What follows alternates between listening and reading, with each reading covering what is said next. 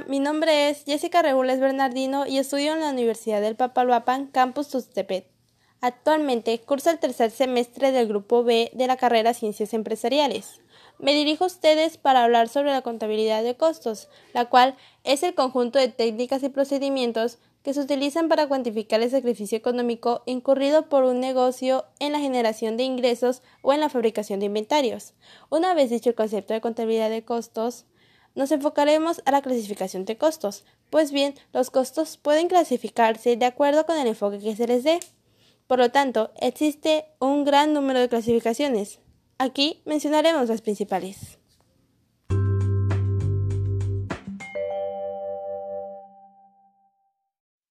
Clasificación de costos según su función. En esta clasificación encontraremos los costos de producción, que son los que permiten obtener determinados bienes a partir de otros mediante el empleo de un proceso de transformación se generan en el proceso de transformar las materias primas en productos elaborados. Son tres elementos los que, los que integran el costo de producción, que son los costos de mano de obra, que intervienen directamente en la transformación del producto, los gastos indirectos de fabricación, que son los costos que intervienen en la transformación de los productos, y no se nos puede olvidar los costos de materia prima, que son los costos de materiales integrados al producto, por ejemplo, la malta utilizada para producir la cebada, el tabaco para producir los cigarros, etc.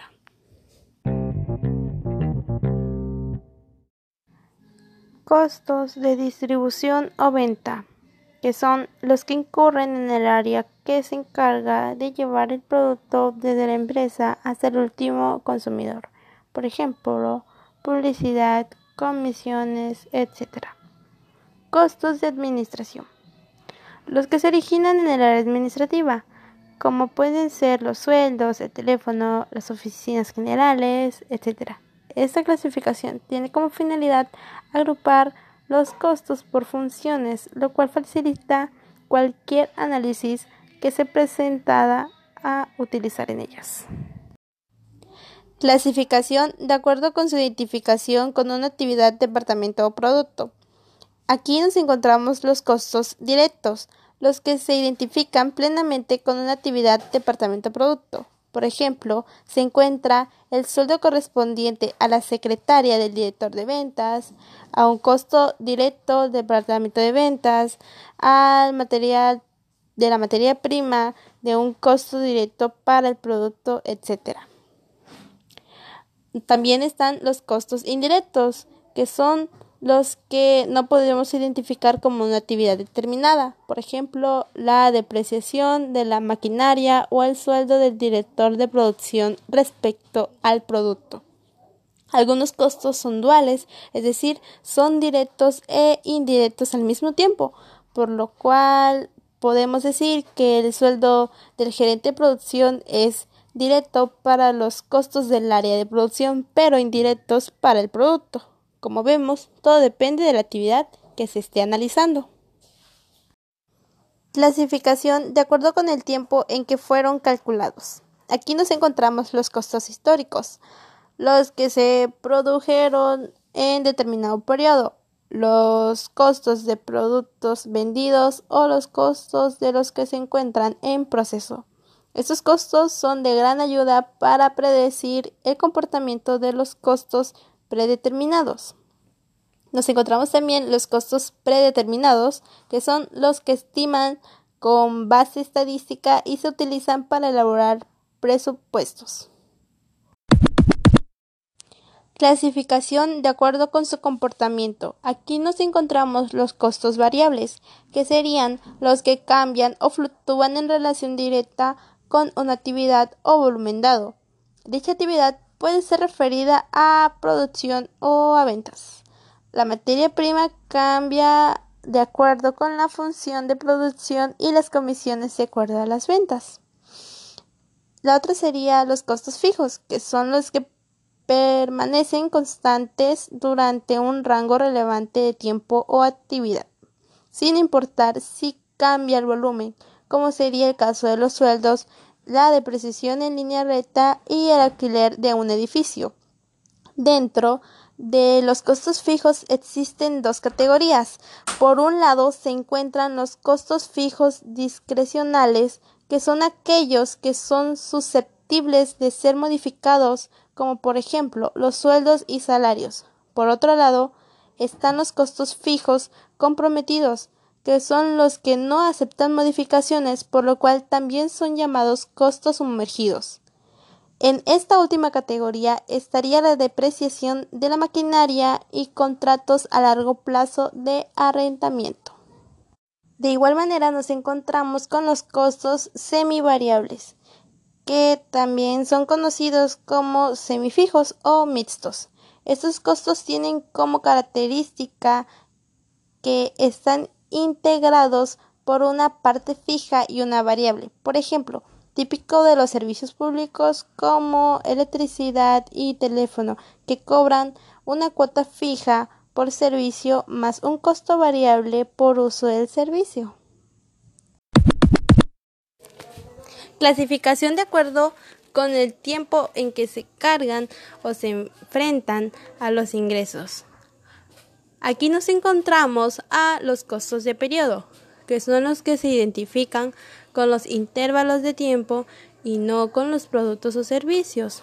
Por ejemplo, el alquiler de las oficinas de una compañía, cuyos costos se llevan en el periodo en el que se utilizan las oficinas, al margen de cuánto se venden los productos. Algunos ejemplos también de las cuentas en las que se utilizan, en las que se clasifican los costos de periodo son gastos de venta, gastos de publicidad, gastos de viaje y entretenimiento, comisiones, gasto de depreciación, salarios y prestaciones ejecutivas y administrativas, entre otras cuentas.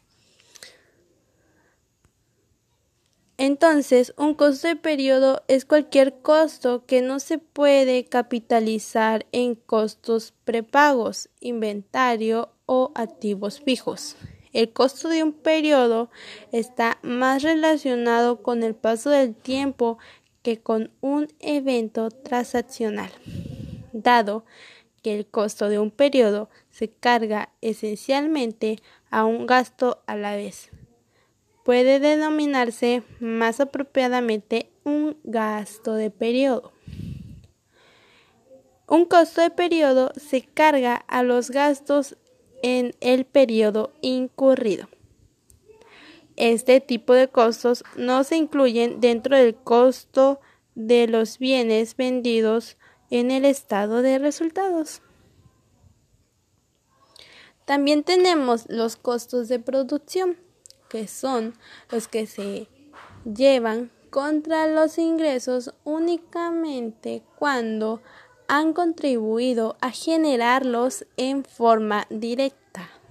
Es decir, que son los costos de los productos que se han vendido sin importar el tipo de venta, de tal suerte que los costos que no contribuyeron a generar ingresos en un periodo determinado quedarán inventariados. Entonces, algunas diferencias entre ambos costos son su propia naturaleza, ya que son distintas. El costo del periodo está relacionado con un periodo específico y el costo de producto está relacionado con la salida.